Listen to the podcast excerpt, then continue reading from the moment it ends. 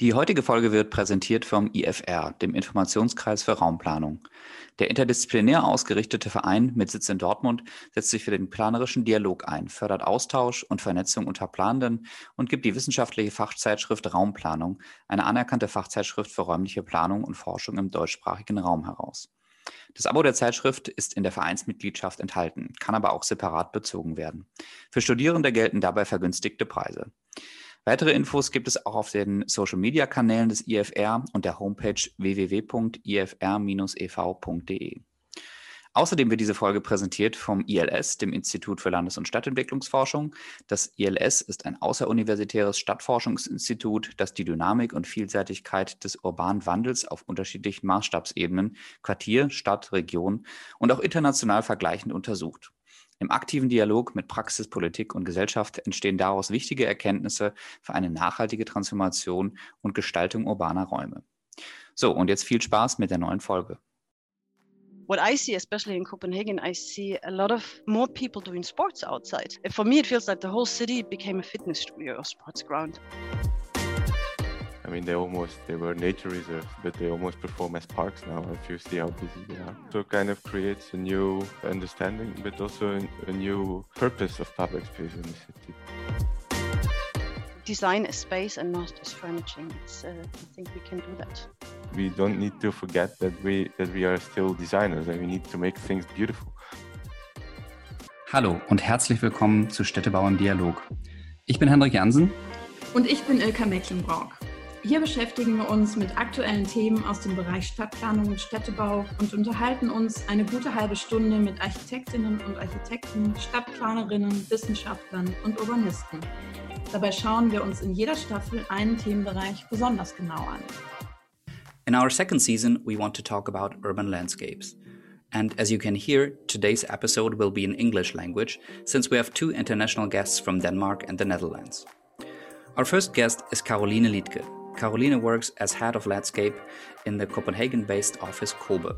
COBE is a well known architecture and planning office with a wide range of projects that have a special focus on urban public space. So, Caroline was a perfect guest to give us an idea of how the Danish mindset towards public spaces creates a high quality of life in cities. Our second guest is Michael van Driessche from the Rotterdam based landscape architects of Felixx. Michael gave us his opinion from the Dutch perspective, described how the use of open spaces changed during Corona in the Netherlands, and finally, we also talked about the German mentality towards engineering and regulations.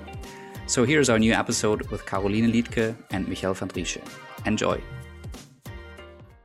Carolina and Michael, it's good to have you here today for our podcast uh, with an yeah international perspective on um, landscape design. Um, my first question to you is where do we find you today? Where are you?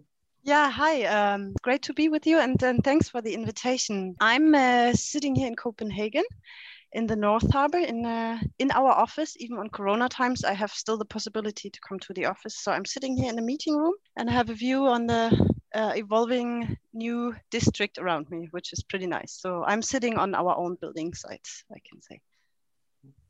Well, nice for me as well. Nice to be here. Also, thanks for doing the talk in English, by the way. I'm practicing my German, but uh, my name is Michiel van Dries. I'm landscape architect at Felixx, and our office is in, based in Rotterdam. Uh, also, in the Corona times, I can be here, but most of our, our colleagues are indeed working from home. So I'm pretty much the only one in the office at the moment and for us as well i mean we our office is in the harbor so i can also see the ships passing by. So i think uh, we have quite a similar view at the moment. Okay so we are a little bit jealous now. You can see the harbor and the ships. Great to have you. Carolina let me start with a quite let's say broader general question. Um, i mean you both are working um, at the kind of interface between um, urban design and landscape design um, what do you think? What what role do open spaces uh, play in our cities, and why are they so important today? But maybe even more important in the future. What is your opinion on that? Yeah, actually, you already named it in a way.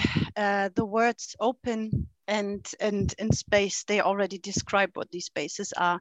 That um, they are somehow a condition for public life or for life in public because they are open and they offer space I say um, life because I mean people, but also of course uh, plants and animals and everything alive. Yeah, this these public spaces they are somehow I think the mirror of our society and they're reflecting also the status of our society. So they always show um, how we're doing and um, yeah how we are feeling and this is especially now extremely important they are also in a way common ground it's it's where we meet where we um, participate. It's as i said there is in a way reflecting how we're doing and, and showing what what concerns us. And right now this is of course very much climate change and pandemic situation going on but it's also um, matters of equality and they're all showing this. And by this they put us in a way i think in, in context and tell us who we are and where we are and give us a possibility to, to reflect and to communicate. And this is, I think, for a democratic societies, we are um, essential. So, and it's getting more and more essential and important by also thinking in the political changes that are happening, like like extreme political opinions arising. And yeah, I think it's a general answer to a, a, little bit of a general questions that you ask, but I think they're not only important in terms of space, but also in terms of um, what is happening there and what this space shows us and tells us. Helen, you were mentioning one point already, um, and that was the the currently going uh, ongoing pandemic that we're having. And do you think that people are using um, open space in the cities uh, in a different way than they used used to use them before the pandemic? Is there can you see a change and what kind of change is there? Yeah of course i can i can definitely see a change. Also at first there's on one hand more people on one hand less people depending on the weather and everything. While i always had the feeling that there was always more like a like balance before. And i'm thinking also like what i see especially in copenhagen i see a lot of more people doing sports outside. Um, for me it feels like the whole city became a fitness studio or sports ground. I don't know that's very up maybe a very uh, specific view on it, but um, all the fitness clubs are closed here and it's minus five degrees out here and the wind is harsh, but I see boxing clubs outside meeting regularly every morning at, at seven, eight, sometimes meeting up in boxing. I see like yoga uh, groups doing yoga outside. And I think this is something that I specifically recognize right now yeah, there's a specific groups that are maybe using spaces more than they did before because their institutions and their spaces are closed. So they're moving outside. And this is actually, I think it's actually nice. And um, it activates me a little bit. It also sometimes makes me feel a little bit bad because then I know oh, I'm not training right now. But I think, um, yeah, it's it's nice that these functions are suddenly public or made in public. Michael, how is the situation in, in, in, Rotterdam where you're sitting? Can you see uh, changes in the public spaces uh, during Corona time or changes on how it uh, was before? Yeah, definitely. I think there is a. I think it also changes the appreciation of people for the for the public space, the landscape. I mean, also in the city, but also in the in the natural parks that are a little bit away from the cities. I mean, they almost they were nature reserves, but they almost perform as parks now. If you see how busy they are. So, and you also see people that are clearly not used to walk in the in the nature, but you can see their dress code is not necessarily fit to the to the places that they are. So I think indeed maybe it's, I think you, you the, the, I think the Corona kind of, at least the crisis that we're in at the moment, also attracts uh, people that were maybe not like big supporters of, of uh, landscape and public spaces as such, uh, but, but kind of connects them now to these places. And and I don't know if that's going to be a big change on the longer term. I hope so. But at least I think people are more aware of these places uh, that they are there, and and also the impact that they can have. That's definitely a point. But I, yeah, so I, but I think in, in the Netherlands there also there has also been quite a discussion, or at least uh, this has been a topic that has been discussed. Let's put it like that. What kind of conclusions should we already kind of connect to Corona in the way that cities are performing at the moment? Uh, is this a very temporary thing? At at uh, at the same time, I think it's not a situation that we should opt for that it stays like this, uh, especially when this one point this uh, one and a half meter uh, distance rules were kind of uh, well, when they were announced, there were a lot of plans made on kind of making spaces bigger so that they all could kind of suit uh, this new reality, as they call it. There was also quite a big counter reaction on that, so that we should not kind of plan our cities based on that. Because basically corona is also showing a lot of things which we maybe should not support on the long term the fact that we cannot have social contact. And i think that's also an important thing that public space should still support and create that we on the long term we can get together. Yeah i totally agree with you of course michael. And there's but there's also some very funny and uh, special observations you can do right now. Maybe it, it, it, hits a little bit what I said before about the fitness um, that is doing now people are doing mm-hmm. now outside before they did it inside. I think there's a general shift in that a lot of private things that you normally used to do inside, like inviting people for a big dinner or mm-hmm. um, uh, you do it outside now um, because you are not allowed to have more than five people inside, but outside you can maybe have some more. So you often meet like like people outside drinking wine or even having a picnic. And um, I think um, that is also a little bit of a positive effect also in terms of health and especially now in winter which is very dark here in copenhagen i think i have never been so much outside and, and meeting friends mm-hmm. outside and also this wandering uh, as uh, uh, as you described Micha, this walking and wandering and promenading maybe mm-hmm. um, there's a new wanderlust in a way which is a little bit forced but mm-hmm. also uh, there's also a certain yeah beauty in it also doing the best in this worst situation. Mm-hmm. and this is nice to observe uh, in the city. Well maybe to add to that i think also on, on the first question you asked what's the role of public space?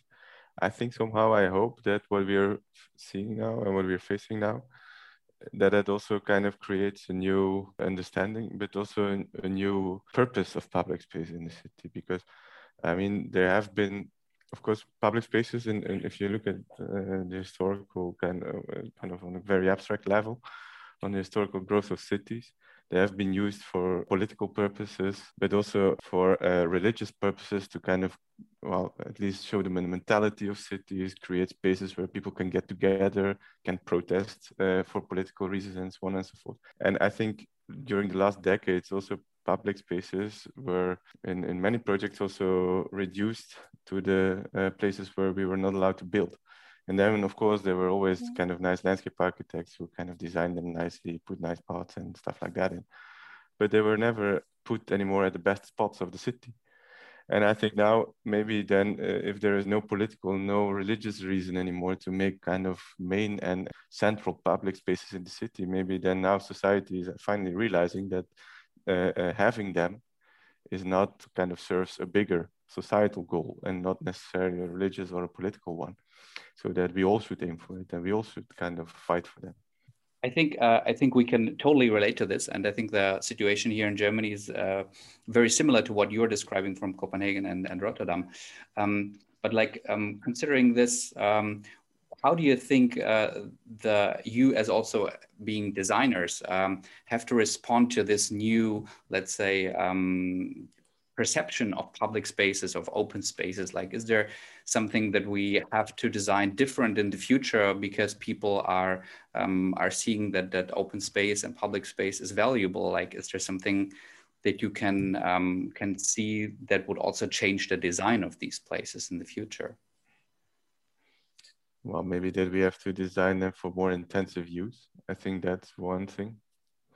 I think then uh, the fact that we can also locate them at more prominent places in the city, so that they, uh, I think that that would be, and that and that you indeed have to design them for a wider audience. Huh? So uh, uh because if, if if indeed everybody is interested in playing outside and sporting outside, that also means that you have to facilitate it for actually the whole scope of people who is living in the city and i think that will enrich them in the um, but do you do you think that these expectations of, of green and open space we talked about, so um, that they are location factors, that they representative urban spaces, that they um, offer sports facilities and uh, giving us back the nature in, in, in the urban context, do you think that um, yeah we kind of overload open spaces with all these different functions at the same time?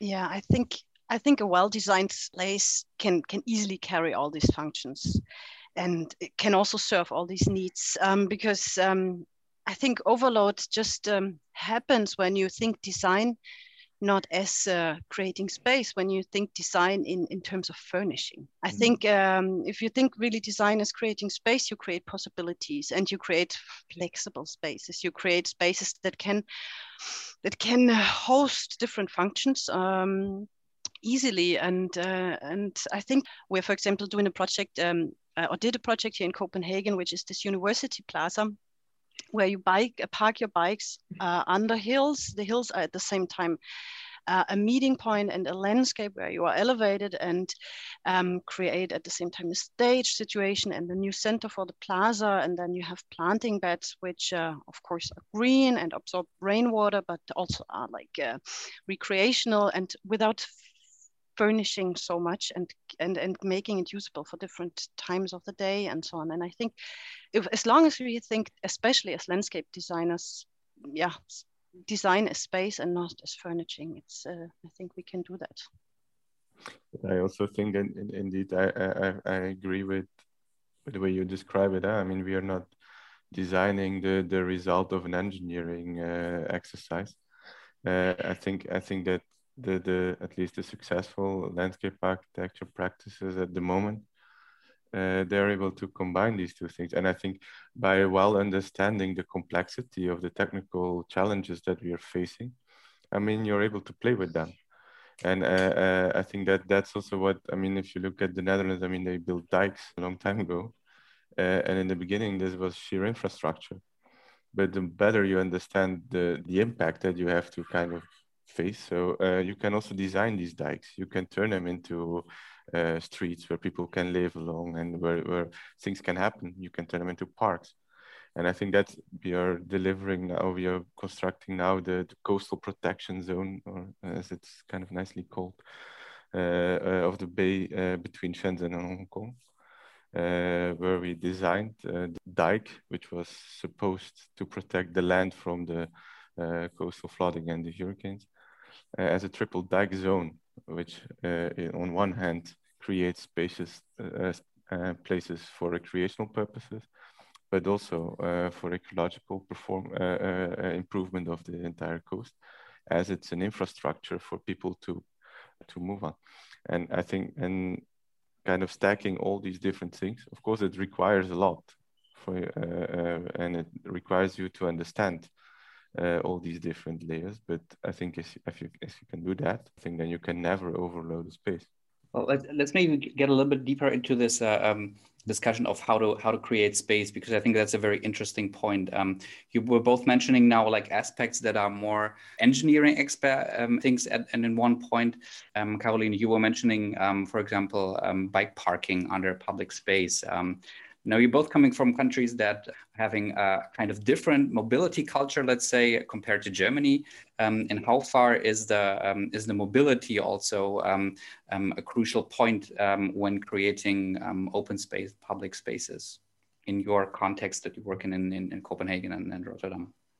Yeah, I know. I mean, Rotterdam and, and Copenhagen are both known as, as bike cities, and but not only this, also as cities. I, I, know Copenhagen was one of the first cities who really made his all inner city um, just for pedestrians and car free, and um, and still there is still this a little bit this this way of thinking. I just realized it now, because we're in a big design competition here, that we first design the streets for the cars and um, then the building plots, and then we see where there's space for the landscape and I think what is happening now that we think infrastructure and, and mobility differently, that we, for example, in this project also sets like together with the client, okay, this city, it's it's a car-free city that that we had to start totally new of thinking a, a, an urban planning project because we didn't start thinking streets. We started to again thinking space and green space and, and recreational space, and started thinking how this space then can form um, like the structure for the urban plan. And this is really much of a new exercise, also for me as a landscape architect. Even if I'm used to think from like the open space, from the green space, like in terms of urban planning, I had to think new, and I didn't have to think trees, uh, streets, and the cars can come through, and so on. Uh, so I had to really think from just from from the space in between the houses. And that was a little bit a new um, exercise, and this is what I think new mobility is offering us. Also, like like like thinking new in terms of urban planning and, and space, because it's not the car that is uh, in in future like uh, prioritized. It's not the car that is dominating our urban picture in the new areas. So what is it then, and and how does the space then look like if it's not if we're not planning it in terms of, of for cars? And um, that was a super nice exercise, and it made me really think uh, like what new mobility can. It really will change the perception of space and the space itself in the city between the mm-hmm. houses. I think that uh, we we uh, we did uh, maybe two. We are working on two projects that are maybe interesting to relate to that. We uh, uh, I think in in general I think the, the the streetscapes of the cities indeed the the design often starts from mobility at the moment. Mm. We did a research for the Dutch government on uh, walking works. So what would happen if you would kind of prioritize walking as a mobility mode? Uh, and actually that unlocks uh, an, an, insane amount of possibilities because cities are not designed on the human scale anymore. They're designed on the scale of the car, uh, designed on the scale of the electric car or the tram or whatever. So actually only the only place what's left is this small pedestrian zone on the side. Uh, and as soon as you take this pedestrian as, as a prime user let's, of the streets, that unlocks a lot of spaces uh, um, uh, that can then again be connected to all other challenges that our urban environment is facing, such as social security or uh, as uh, the, the, the, climate adaptive uh, organization of our spaces.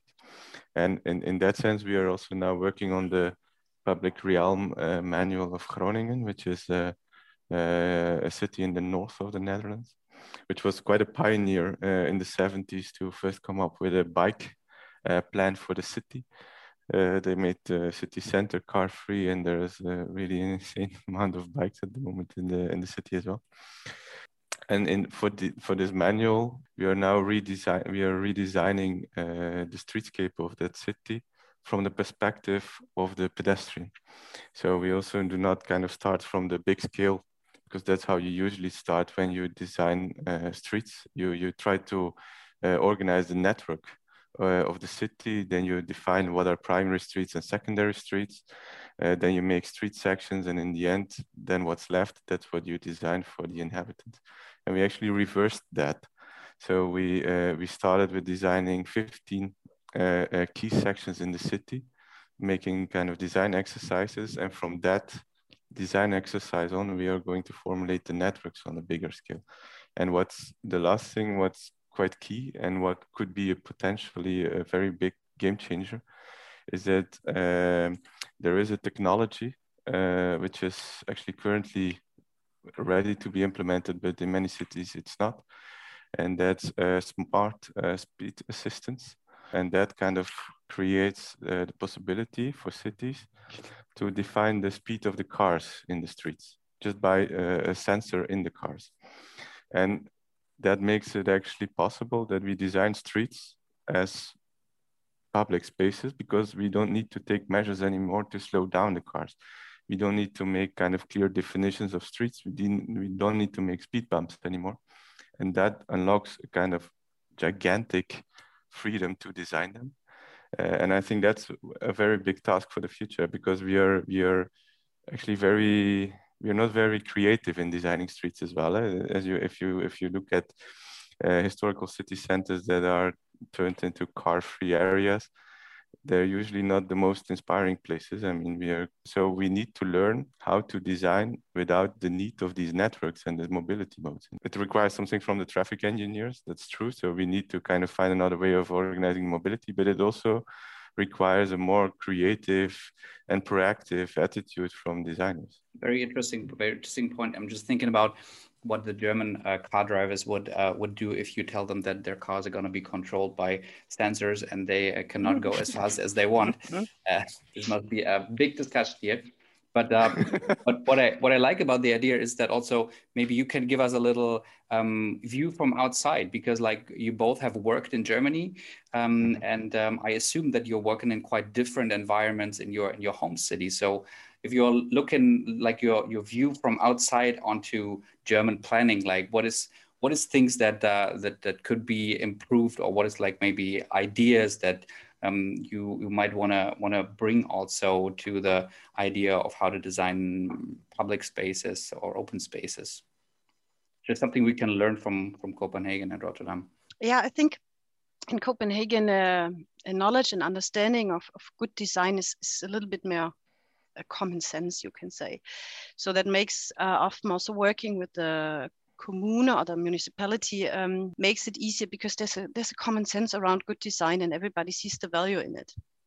And I think that's maybe the first thing that there is maybe a shift in in also in believing in that that good design can really change something and that it's sometimes not the hard facts always that should like kind of steer the process i think in germany there's a tendency that engineering first of course facts first uh, things have to function things have to be solved infrastructure first traffic first and then then we can see if there's something missing. There's so many rules and overload of rules which are locking so many situations where it's dif- difficult to be creative. Um, and uh, I think there's a little bit of more of a common sense and understanding here and to believe in, in, in design. And there's also a change here that um, that often, for example, the, in, in a lot of projects, it's design that is head of, um, it's the architect, uh, sorry, or the landscape architect that is head of a big team and is steering the design and then ask engineers, which are often, I think also here in Denmark, much more coming towards you in a way they respect you as much as they respect their own discipline. So they come towards you and and try to make this design work or like uh, implement things that makes it even stronger instead of working against. And uh, i think there's um, there, there has to come a little bit of change in respecting each other a little bit more and believing in in, in the good that uh, yeah good design can do. I think if you compare it to the netherlands I, I think in the netherlands it's quite common to have these different functional layers stacked in a space. I mean, uh, coming from a country that built dikes uh, uh, and, and, and, and created land, I mean, everything was functional and needed to be beautiful and needed to be ecological and productive and water management uh, proved. Um, so this combination of different disciplines is quite common here. But I think connected to that, uh, also the uh, and that that that's a bit kind of in line with what Carolina also said, is that you need to work interdisciplinary on projects. So with engineers, but also with architects and urban planners. And I think um, I don't know, we don't really see that as a problem in Germany. We have we have we are, we are very lucky with good collaborators. Uh, uh, but um, the fact that landscape architects and urban planners that they work together from the start, the conceptualization of a plan. I think that's a that's a very important, uh, I would say, lesson that you can learn. It's not that's not very typical Dutch anymore. I, I would say, but I think uh, um, I think that's still something that could be improved in in, in Germany as well, so that it's not uh, the design of the open space when the building uh, when the when the urban plan is made, but making uh, making landscape architects really part of the of the whole process. Uh, and I think if we see public spaces and open spaces, if we really appreciate them, as we just discussed, as, as, as key carriers of our urban life, I think that's that's crucial. But that also requires an attitude that allows them to intervene. It's a it's financially it's a different argument uh, in, in in in a conversation. So that's so so I think that's also something which is important in the process as well. That you see that as a an argument to make design decisions and organization decisions in urban plans. Yeah, that's a good point or a good example because we often see the the dilemma um, in in um, inner city projects. Um, and the question should we build or should we preserve the landscape or, mm-hmm. or the open space and mm-hmm. that's uh, always uh, yeah kind of kind of dile- dilemma and and discussion uh, between the development of the open space or the um, yeah building of new new uh, flats uh, which are needed in, in in the big cities. So how do you think can we be more sensitive for for these discussions or show um, building houses does not mean we, we, we, we kill our landscape or our, our open spaces. It's it's difficult as you say it's it's a dilemma because as soon as you build you seal and as soon as you build you destroy parts of or you take open space. Uh, but um, i think that is uh, me as a landscape architect i'm not against building and i see the necessity of course of building houses of building flats apartments affordable uh, apartments, uh, schools, institutions, cultural institutions, mm-hmm. and of to develop um, cities further.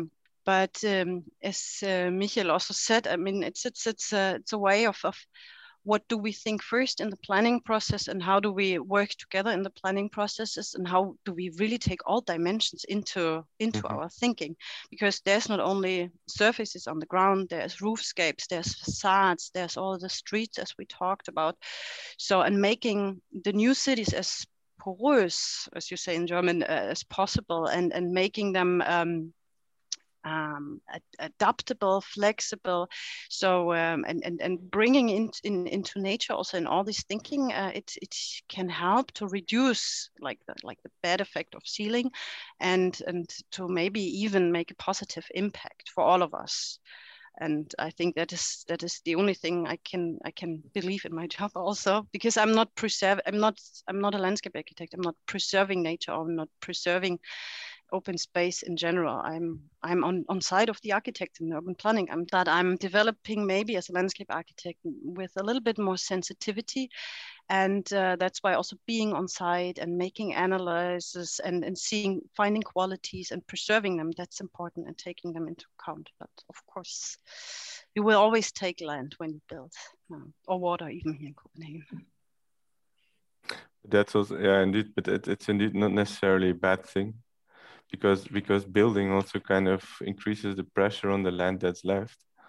Uh, the only thing what you have to make sure is that the money that's earned by building the land is also used to design the landscape that's left more intensively and program it more intensively, but also kind of raise the quality. So you can you can create different landscapes in high density areas and in low density areas. That's also why it's interesting to have them. Mm-hmm. So, uh, but this connection is crucial do you think that this that this kind of idea has changed over time? That like in the past maybe it was more that the open space was a kind of add-on when you had a new development um, maybe even outside the city and now we're kind of changing um, our, our our mindset towards um, landscape is something important it's something valuable um, it has to serve a lot of uh, functions. Like do you think or can you see a kind of um, change in the mindsets of people and planners maybe?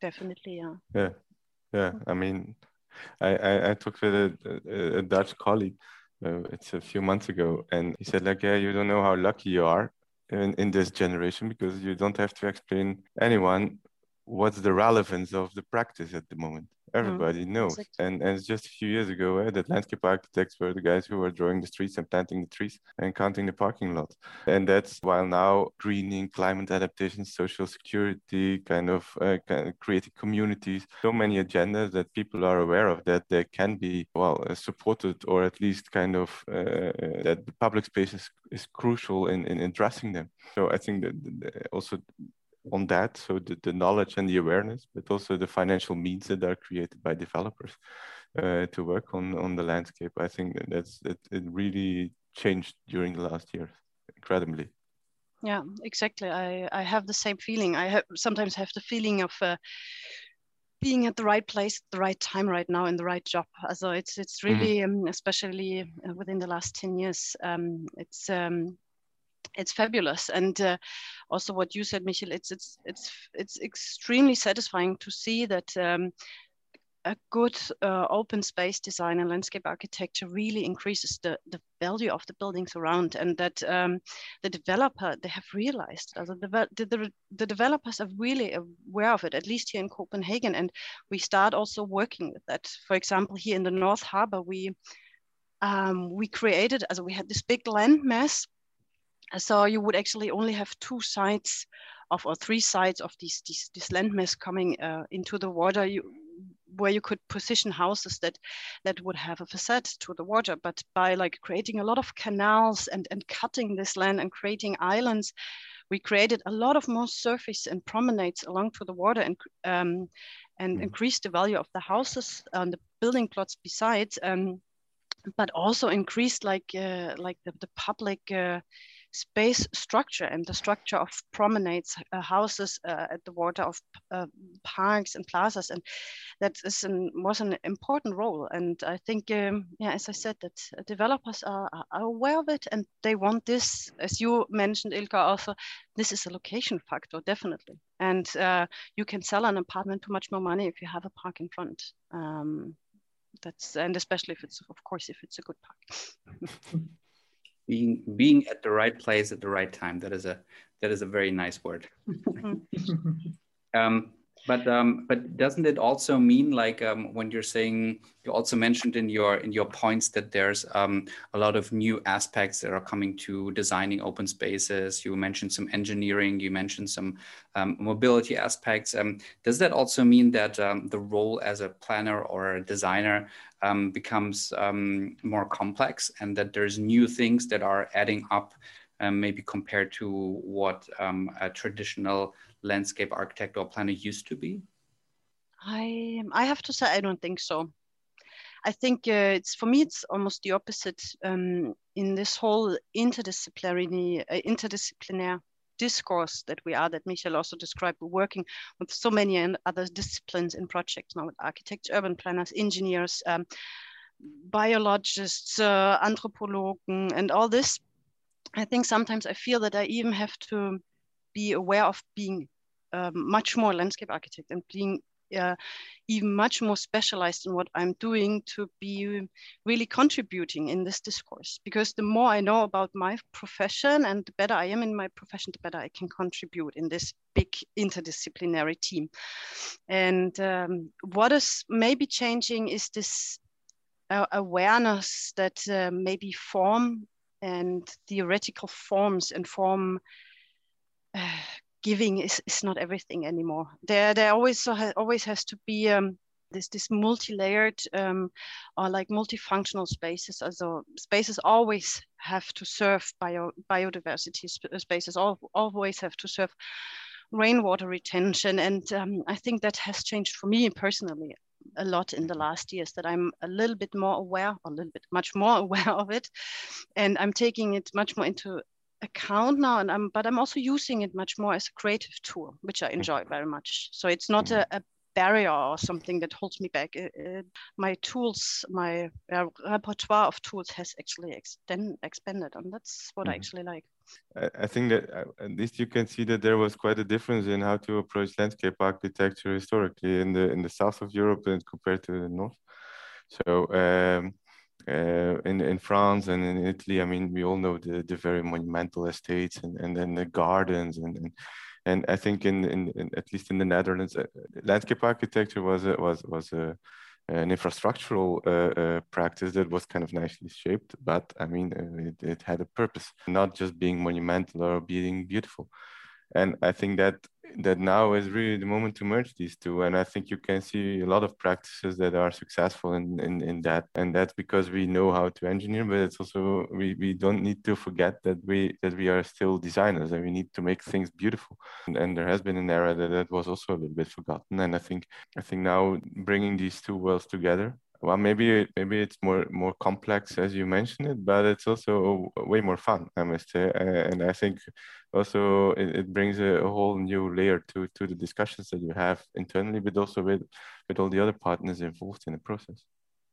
Maybe we can come to the last question. Already Hendrik, do you have uh, already didn't we just start Uh, this, this, favorite uh, open space in your city. okay, uh, but do you have any guess?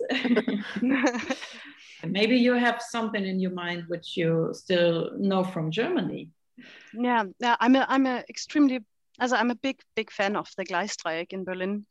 This uh, where they transformed the old um, uh, railway waste areas along uh, um, the, the train tracks in, in Berlin Kreuzberg. I mean, it became really, it is one of the biggest parks that has been designed within the last 30 years, maybe 20 years in Germany. And this, I think it's an extreme success because um, yeah this this combination of like open uh, meadows and of very dense um, almost like forest like areas around and then how they uh, how they treated like the the existing um, yeah heritage of, of this this kind of how to say this industrial heritage of the trains. And also because this area was like uh, not touched for so many for so many years there there has there's also special nature that has developed there and how they treated it and how they preserved it but it, uh, preserved it and at the same time giving so much space also. And and, and yeah i think it's um it's really in a beautiful park, beautiful built from the detail up to the big concepts. And every time I'm in Berlin, I'm, I'm really going there and see how it develops and how people are using it. And um, yeah, it's really a place I come back to when I'm. Uh, uh, I will go there when I'm in Berlin and look. Yeah. no, I uh, I think what I, I uh, as you might have noticed uh, that it was quite cold uh, last weekend. But uh, I, I live in Rotterdam, quite close to the lake. There is a there is a lake inside the the ring, uh, which is quite exceptional. It's it's, a, it's a, actually a huge uh, park the forest around the lake. Uh, and it was freezing, so it was super cold. And after one week, you could skate on the on the lake, which had a, it has a diameter of one by one kilometer, so it's quite exceptional. The last time that was possible was ten years ago. So it was like a super festive moment. Uh, mm-hmm. Everybody was ice skating. I mean, I'm from Belgium, so I'm not Dutch. So I mean, every muscle in my body kind of hurts. So I'm not used to ice skate, but I tried. Uh, uh, but I think it was it's a, it's anyway also in summer a very attractive environment. But what I found very uh, touching this weekend was that everybody was outside. Uh, uh, they were walking on the canals, they were walking on the lake. Uh, and of course, Corona is a quite a difficult period, but and it already brought people outside. But now, I mean, everybody looked like I mean, it was amazing weather. Everybody was happy and, and, and friendly to each other. And I think if, if there is one thing that that parks and public spaces can do is that they can get people outside but also make them aware again of the seasons. Eh? So the, the fact that we're all kind of stuck behind our computers, behind our screens, uh, uh, uh, and that we again can go outside because it's freezing for one week. Uh, and then we have all we have a very kind of nice weekend outside and playing outside. I think uh, I think that's very powerful uh, place and, and a very powerful message as well to city planning that we should kind of create big urban places within cities that can uh, allow people to, to do that and to get away from the screens and the digital uh, way of living, working, and whatever. But that we we offer that to them. So I think uh, that's well, I'm living close to it, so I'm not completely objective in my choice. But uh, uh, I think it uh, that was my favorite place that I could think of at least in the weekend. Mm-hmm. Yeah, that's, that's great. I mean, I mean, uh, a personal favorite place can never be object, objective. It's that is true. That's great. Yeah, I'm, I'm happy. We have like two great uh, recommendations for public spaces. Um, the Gleisdreieck Park, Carolina, I also know it, and I also love it. It's a really, really great park. Um, and next time I'm in uh, Rotterdam, Michael, I'm gonna check out your. Yeah. your I hope there will be ice, but then you might have to wait another 10 years. I have but... to come soon. Yeah. well, no, no, no. Well, it's too late now. it's, it's gone.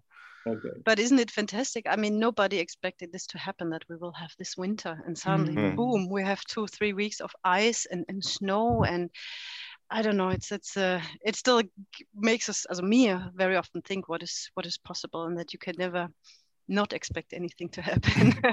no, but it was also like it was ordered. I mean, it was like cold for the entire week, and then we had two days, and now it's kind of uh, well, now it's like yeah. uh, five degrees again, so it's gone. So. Yeah. Uh, yeah, Michael, you, you you you said it. You you said it was a magical weekend, and everybody was smiling, even of the yeah strange uh, things happening around yeah. us. So yeah. it was very very very nice. Yeah, yeah, for for our way of thinking. yeah. I think all the politicians in the Netherlands they got like one week uh, off uh, of any discussion because everybody was just focused on the on the uh, on the ice. So they they got not uh, they didn't get any difficult questions that they couldn't answer. Okay. So great. Great. Well, thank you very much, both of you, thank for you. your time, for your uh, for your perspectives, for your opinions about um, urban landscapes, about um, public space in your cities. Um, I think we can um, like learn a lot from uh, from the cities you're living in um, for our German context. Um, and it was really great to have your perspective from outside on what is going on, on also here in Germany.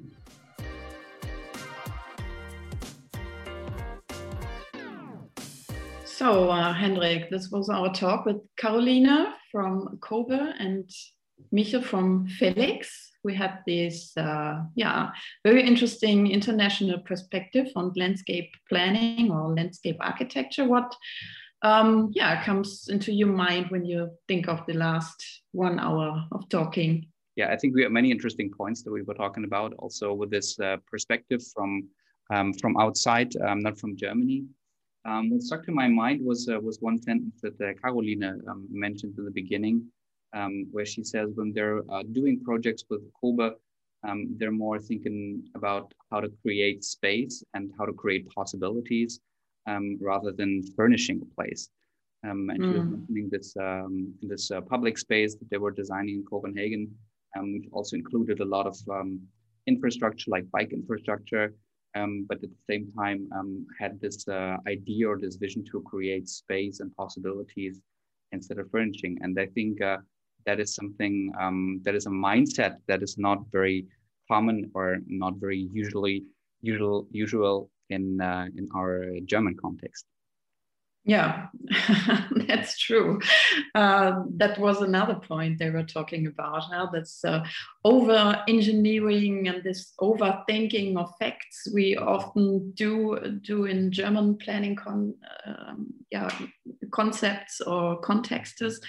And um, yeah, what what they uh, said that in, in Copenhagen or Rotterdam or Dutch planning, uh, um, Nordic uh, Scandinavian planning is that you um, or that there is a common sense that design comes first and that, that everybody, not, not only planners, but also society and even the developers and investors know that there is a, a very, very um, important effect which comes from good design and even monetary effects. And that was a was a very uh, yeah kind of provocative uh, point, but um, yeah lets me think about this yeah over overthinking in in Germany we often do. Definitely, I mean she also mentioned that we have a lot of the, a lot of rules and that these rules often sometimes limit us in in, in thinking and being mm. creative. And I think that is that is quite true. I mean, we're usually just thinking in, in what is not possible uh, before we think about what is possible. Yeah, yeah. that's right. one, one point where they um, kind of had a little bit different opinions, um, um, as I saw it, um, was the was the question about the profession of a planner or landscape designer, architect, um, because Carolina was mentioning that she is uh, sometimes more trying to focus on what she really can contribute as a designer um, because obviously, obviously she's working in very big international and also interdisciplinary teams. Um, so she was more mentioning that uh, for her it's important to um, to focus on what is her contribution as a landscape designer, whereas Michiel was more more or less the um, the guy who was um, defending the um, interdisciplinary approach. I think Carolina is also doing this a lot but mm-hmm. um, they um, he was he was more like also seeing that there's a lot of engineering also and that the history of a landscape architect uh, architect actually came from um, also kind of beautifying um, infrastructure um, but that it has changed a lot and that it has uh, has to bring together a lot of dis- uh, different aspects yeah but which i felt which uh, yeah, which, which, was a very, very nice message uh, Carolina underlined is that they both have the right job at the right time at the right places and uh, kind of, of, of mindset as well. And i think uh, what they told us um, of their daily life in these nice uh,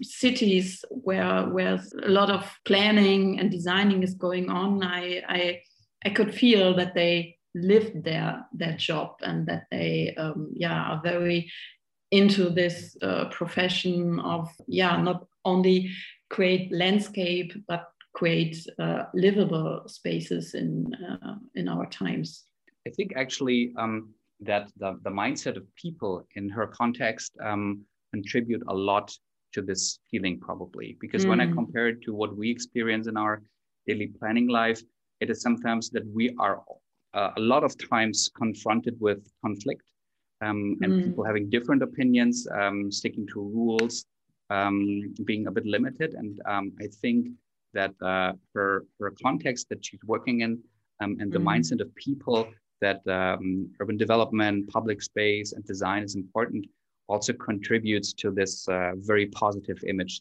she was giving us. And we also talked a little bit about this uh, this idea of, of technology. Um, Michiel was mentioning um, some some uh, technological ideas about um, sensors that slow down cars uh, which I found a very interesting idea. But at the same time, I cannot imagine anything like this to be mm-hmm. implemented in Germany anytime soon because um, I can already see the shitstorm that is coming when uh, you would tell German car drivers that their car is going to be um, slowed down uh, by electronic sensors. I don't think this will happen anytime soon, but maybe I'm wrong. I don't know. German people and uh, their cars, it's a never ending love story, I think. it is, yeah. But I think okay. we got some some interesting aspects also um, in terms of uh, of mobility culture coming from mm. two, countries and two cities which are um, really ahead in this, um, and maybe um, some of this good um, ideas and influence will also come to German cities.